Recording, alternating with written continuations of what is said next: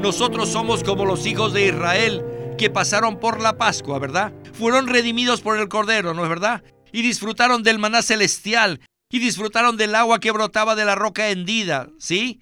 Y ellos también vieron muchos milagros que Dios hizo a favor de ellos. Sin embargo, de las dos millones de personas, únicamente Josué y Caleb, dos personas, entraron a la tierra prometida. Bienvenidos al estudio Vida de la Biblia con Witness Lee. Un estudio completo, detallado y riguroso, libro por libro, desde Génesis hasta Apocalipsis, que se centra en experimentar a Cristo como vida a fin de cumplir el propósito eterno de Dios. Pueden escuchar gratuitamente todos los programas radiales del Estudio Vida o leer en línea los libros del Estudio Vida en nuestra página de internet radiolsm.com. Una vez más, radiolsm.com. En esta serie de programas del Estudio Vida, estamos considerando el libro de Primera de Pedro, y en el mensaje de esta ocasión exploraremos el versículo 17 del capítulo 4. En este versículo se nos dice lo siguiente, porque es tiempo de que el juicio comience por la casa de Dios. Y si primero comienza por nosotros, ¿cuál será el fin de aquellos que no obedecen el Evangelio de Dios? El juicio que se menciona en este versículo no corresponde al juicio de la perdición eterna, el cual está reservado para aquellos que desobedecen el Evangelio. Si esto es así, entonces, ¿qué significa este juicio para los creyentes? Bueno, hemos hablado en mensajes anteriores que este libro de Primera de Pedro nos habla acerca del gobierno de Dios, especialmente en la manera que Él juzga a sus escogidos. Ya vimos que los sufrimientos que experimentan los creyentes son la manera como Dios los juzga, a fin de disciplinarlos, purificarlos y separarlos de los incrédulos. Así que este será el enfoque de este mensaje. Este mensaje se titula El juicio comienza por la casa de Dios y hemos invitado una vez más a Óscar Cordero para hablar de un tema que hemos venido presentando en los últimos mensajes. Este es un gran tema y deseamos darle una conclusión apropiada debido a que ha sido mal interpretado por muchos creyentes. Sin duda, Óscar, este tema del juicio de Dios sobre los creyentes no es un concepto muy popular en estos días, ¿verdad? Así es, Víctor. Todavía hay muchos creyentes que no están completamente claros respecto al juicio de Dios. En este universo, Dios tiene un gobierno universal mediante el cual gobierna a su pueblo y a los incrédulos. Este es un tema muy crucial de las escrituras y deseamos que todos nosotros podamos tener una comprensión completa acerca del mismo. Cuando Cristo fue a la cruz y derramó su sangre allí, Él se sometió a un juicio que nosotros jamás hubiéramos podido asumir. Este es un hecho irrefutable, pero no es la clase de juicio del cual estamos hablando aquí. El juicio del que hablamos es el juicio de los creyentes, el cual es diferente. ¿No es así? Claro que sí. El juicio de Dios tiene dos aspectos diferentes. El primer aspecto tiene que ver con el hecho de definir el destino eterno del hombre. Una vez que creemos en el Señor Jesucristo con una fe genuina, somos salvos del juicio de perdición debido a que la salvación que recibimos del Señor es eterna. Sin embargo, el otro aspecto del juicio de Dios se relaciona con la disciplina temporal que Dios le aplica a aquellos que creen en Cristo a fin de perfeccionarlos, purificarlos y separarlos de los incrédulos.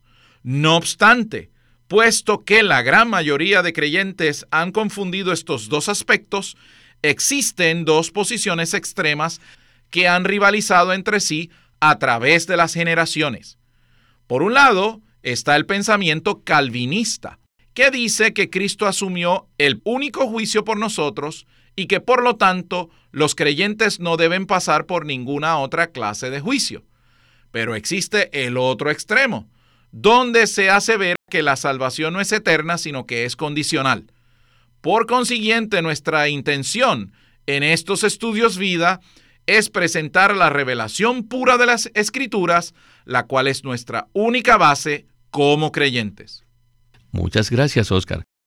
Bueno, al inicio del programa leímos Primera de Pedro, capítulo 4, versículo 17, donde nos damos cuenta que Pedro recibió una visión respecto al juicio de Dios sobre los creyentes. Pablo también habla acerca del mismo tema en Primera de Corintios, capítulo 11, versículos 31 y 32, que dice de la siguiente manera: Si pues nos examinamos a nosotros mismos, no seríamos juzgados mas cuando el Señor nos juzga, nos disciplina para que no seamos condenados con el mundo. Esta palabra también se refiere al juicio del Señor sobre los creyentes.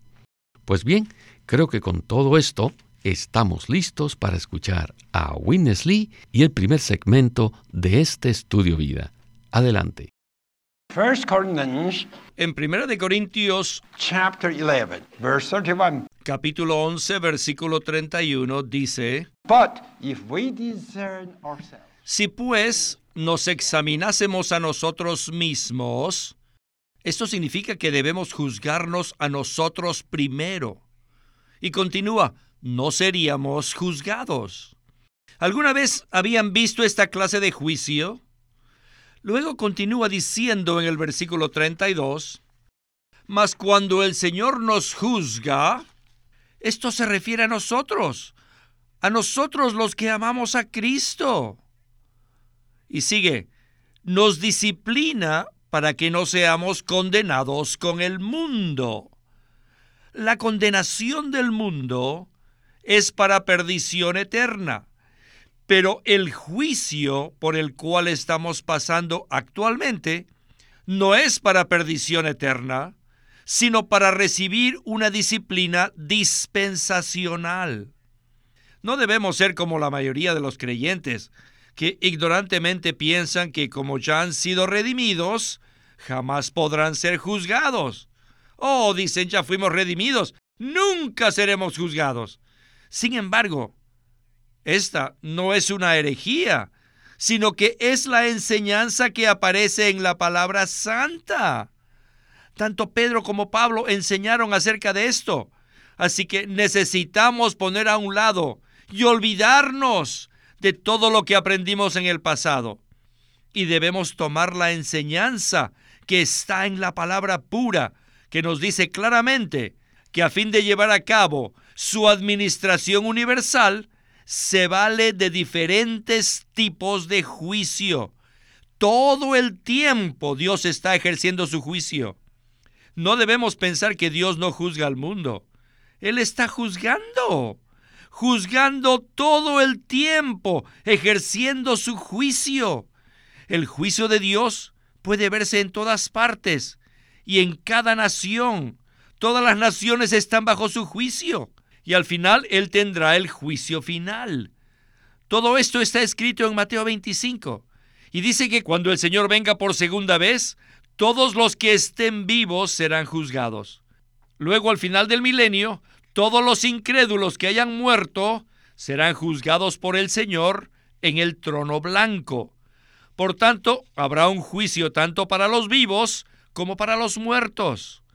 En medio de estos dos juicios, habrá un periodo de mil años que se llama el milenio. Oscar, acabamos de escuchar que existen diferentes categorías de juicio. Por ejemplo, antes del milenio habrá un juicio para las naciones en el trono de gloria de Cristo. Esto lo vemos en Mateo 25, versículos del 31 al 46. Pero el Nuevo Testamento habla de otros juicios no podemos decir que todos los juicios son iguales, porque cada uno se relaciona con asuntos específicos y personas específicas, ¿verdad? Así es, Víctor. Existe otro tribunal mencionado por Pablo en 2 de Corintios 5:10, donde el apóstol dice a los creyentes, porque es necesario que todos nosotros comparezcamos ante el tribunal de Cristo esto es una palabra muy clara que nos muestra que cuando el Señor regrese, Él establecerá un tribunal para juzgar a los creyentes. Este juicio no es para perdición eterna, sino para recompensa o disciplina durante el milenio. Eso está mencionado claramente en Apocalipsis 20, que dice que el Señor juzgará a los creyentes basado en la manera como vivieron su vida cristiana después que fueron salvos. Por tanto, al regreso del Señor habrá un juicio para los creyentes. Y como mencionó Witness Lee, también habrá un juicio para las naciones incrédulas que todavía estén vivas en ese entonces. El Señor establecerá su trono de gloria, como dice Mateo 25, y separará a las ovejas a su derecha y a los cabritos a su izquierda. Y entonces cada uno recibirá las consecuencias según su manera de vivir.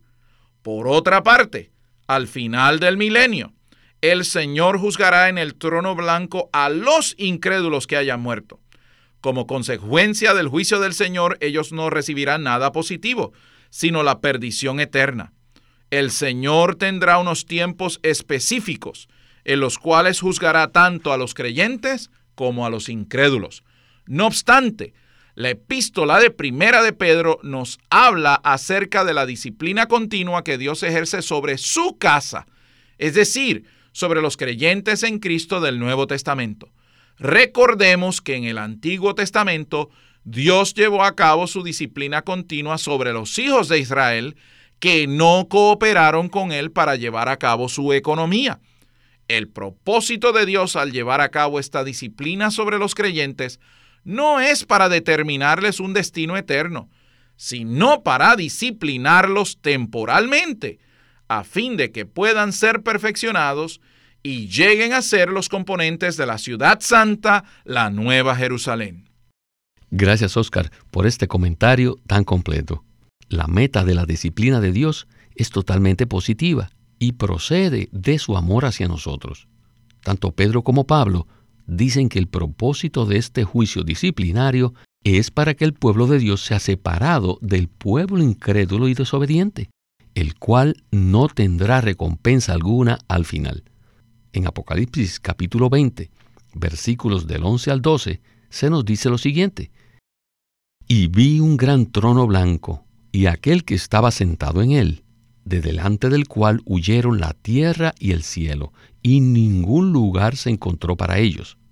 Y vi a los muertos, grandes y pequeños, de pie ante el trono, y los libros fueron abiertos. Y otro libro fue abierto, el cual es el libro de la vida.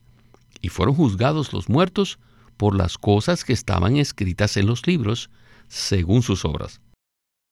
En cuanto a esto, tenemos que decir que podemos dar gracias al Señor, porque nuestros nombres ya se encuentran inscritos en el libro de la vida. Alabado sea el nombre del Señor. Bien, regresemos de nuevo con Witness Lee y el estudio vida de Primera de Pedro.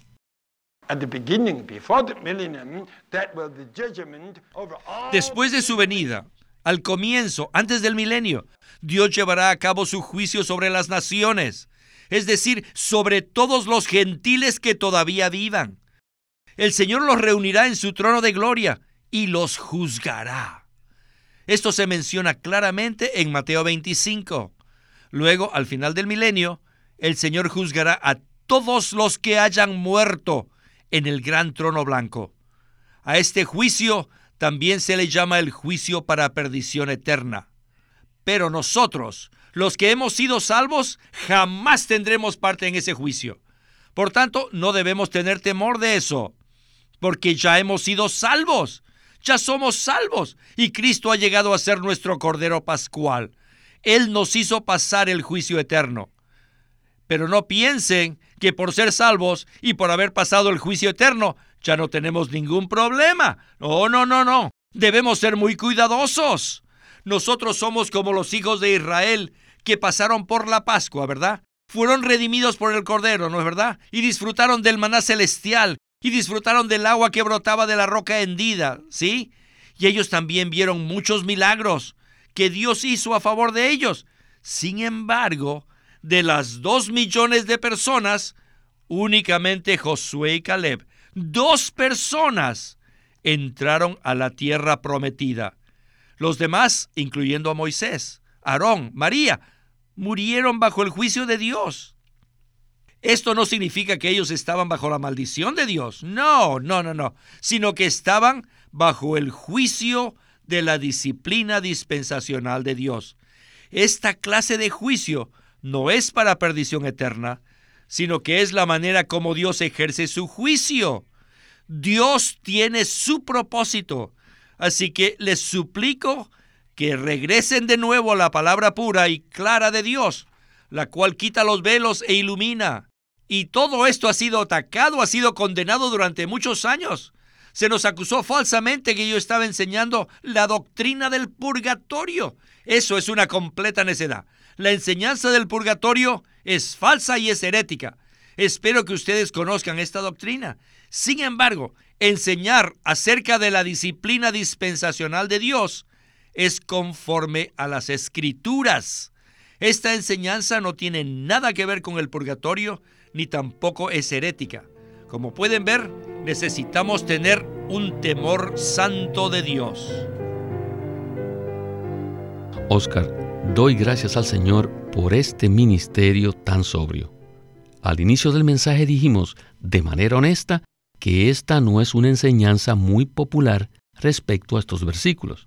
Si regresamos a la palabra pura y clara de Dios, nos daremos cuenta que no tenemos escapatoria en cuanto a la disciplina dispensacional de Dios. ¿No es así? Así es, Víctor. Necesitamos aceptar, conforme a la palabra pura de la Biblia, que Dios juzga a su propia casa, es decir, a nosotros los creyentes. Este juicio no tiene como fin la perdición eterna, porque nosotros los creyentes ya recibimos al Señor como el Cordero Pascual. Así que ya hemos recibido la redención y ahora el Señor mora en nuestro espíritu. Por tanto, jamás tendremos que pasar por el juicio del gran trono blanco. No obstante, en el transcurso de nuestra vida cristiana, seremos disciplinados por nuestro Padre amoroso. Pablo dijo esto claramente en Hebreos 12:6, que dice así: porque el Señor al que ama disciplina y azota a todo hijo que recibe. Esto nos indica que la disciplina que el Señor ejerce sobre sus hijos es por causa de su amor. ¿Y para qué hace esto? Pues bien, lo hace con el propósito de que seamos perfeccionados. A pesar de que hemos sido salvos y que Cristo mora en nuestro espíritu, todavía existen muchas cosas en nuestras vidas que no son conforme a Dios en cierto sentido, nuestra situación es bastante mezclada y por esa razón Dios desea purificarnos por completo. En Primera de Pedro 4:12 habla acerca del fuego de tribulación que vendrá sobre nosotros. Este fuego de tribulación es como el fuego en un horno de fundición que purifica el oro y la plata de cualquier clase de mezcla e impureza. La intención de Dios es hacernos completamente santos, diferentes de las personas del mundo e iguales a Él. A fin de llevar a cabo esta intención tan positiva, el Señor necesita disciplinar a su propio pueblo. A esto se refieren Pedro y Pablo en sus epístolas. Por lo tanto, nosotros debemos vivir bajo la luz de esta revelación de la Biblia.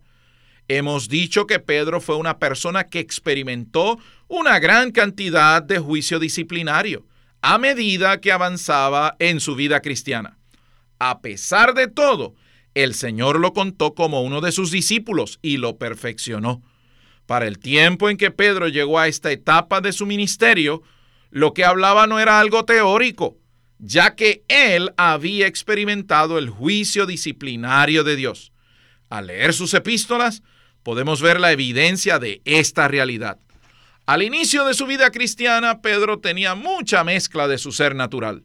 No obstante, después de pasar por muchas pruebas y sufrimientos, él fue purificado.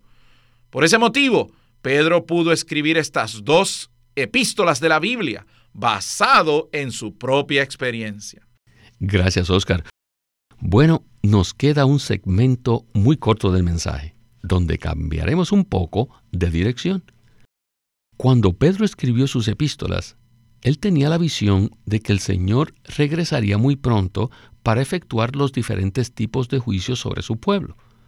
Al mirar atrás, podemos decir que ya pasaron dos mil años y todavía no se ha establecido el trono de gloria ni tampoco el tribunal de Cristo. Cuando leemos los escritos de la Biblia, muchas veces el elemento del tiempo es bastante confuso. Sin embargo, en el siguiente segmento con Witness Lee escucharemos una explicación maravillosa. Así que, adelante. En el pensamiento de los primeros apóstoles, tales como Pedro, Juan y Pablo, ellos creían que el Señor Jesús regresaría en el tiempo de ellos. Ellos estaban como si estuvieran delante de dos grandes montes con sus cumbres y no se percataron que había una gran distancia entre la cumbre de Pentecostés y la cumbre de la venida del Señor. El día de Pentecostés el Señor derramó su espíritu para salvar a las personas y les abrió las puertas no solo a los judíos, sino también a los gentiles, para salvar a todos los pecadores. Ellos vieron esta cumbre y los apóstoles también, ellos pensaban que el Señor regresaría por segunda vez durante el tiempo en que ellos estaban vivos. O sea, inmediatamente. Ellos no vieron claramente que entre la primera cumbre y la segunda cumbre había un gran lapso de aproximadamente dos mil años. Incluso Pablo esperaba que el Señor regresara durante su tiempo, pero ellos no vieron el lapso que había entre Pentecostés y la venida del Señor, porque esto no les fue dado a conocer a los primeros apóstoles. Saben que ellos le preguntaron al Señor acerca del tiempo de su venida, y él les contestó que solo el Padre lo sabía esto. Él no lo sabía. Hechos 1. Y el Padre mantuvo esto secreto dentro de sí mismo, que ni el Señor mismo sabía cuándo iba a ocurrir. El Señor no tenía la libertad de revelarles esto a los discípulos, y ellos solo pudieron ver estas dos cumbres. Ustedes conocen la historia, ¿verdad? En lo natural, cuando vemos dos grandes montes desde muy lejos, a simple vista es imposible decir con exactitud qué distancia las separa. Quizás pensemos que ambas cumbres están muy cerca la una de la otra, pero al acercarnos a ellas nos damos cuenta que la distancia es considerable. Este es un ejemplo que nos ilustra el lapso de tiempo, el lapso que había entre el día de Pentecostés y el día de la venida del Señor. Bueno, Oscar, Hoy día, nosotros podemos decir que el espacio de tiempo entre esas dos cumbres es de aproximadamente 2.000 años. Sin embargo, tampoco podemos afirmar con exactitud cuándo vendrá el Señor. ¿Correcto? Así es, Víctor. Lo mismo sucedió con las profecías de los profetas del Antiguo Testamento. En sus escritos se menciona tanto la primera como la segunda venida de Cristo pero ellos jamás se dieron cuenta del gran espacio de tiempo entre la una y la otra. A los primeros apóstoles tampoco les fue revelado el lapso de tiempo de casi dos mil años y por eso pensaban que el Señor regresaría durante el tiempo de ellos. Y hoy día nosotros tampoco podemos afirmar con exactitud cuándo regresará el Señor. Oscar, quisiera continuar hablando de este tema tan interesante, pero desdichadamente el tiempo se nos agotó y necesitamos terminar el programa.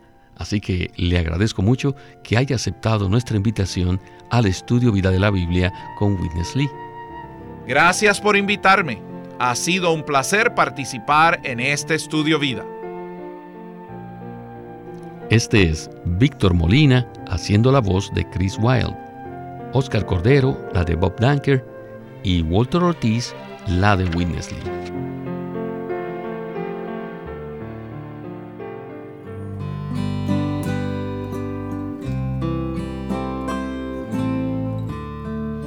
Queremos presentarles un libro de Watchman Nee titulado Preguntas sobre el Evangelio. Watchman Nee escribió este libro en 1934 con unas 50 preguntas comunes concerniente al Evangelio.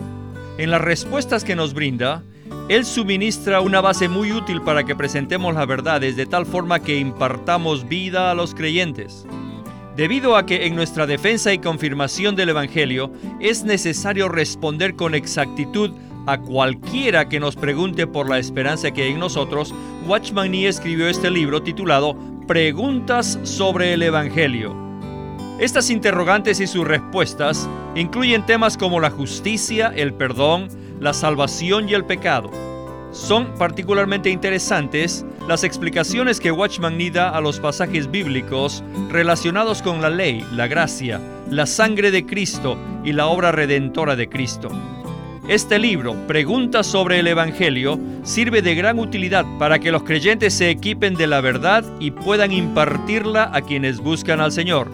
Acuérdese, este libro se titula Preguntas sobre el Evangelio, escrito por Watchman Nee y publicado por LSM de California.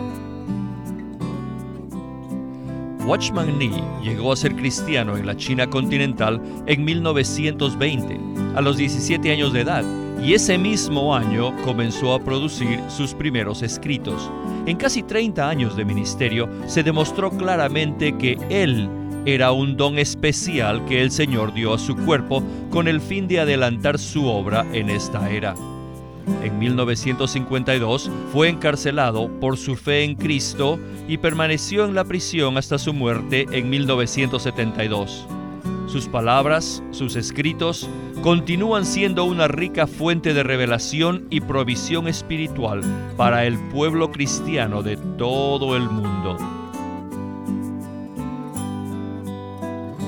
Winnesley sirvió fielmente al Señor durante más de 70 años y culminó su labor con este exhaustivo comentario de todas las escrituras llamado El Estudio Vida de la Biblia.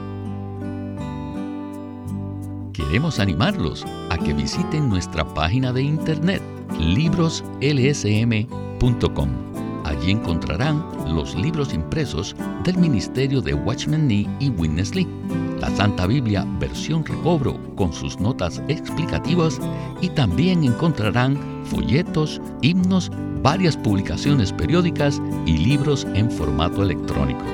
Por favor, visiten nuestra página de internet libroslsm.com.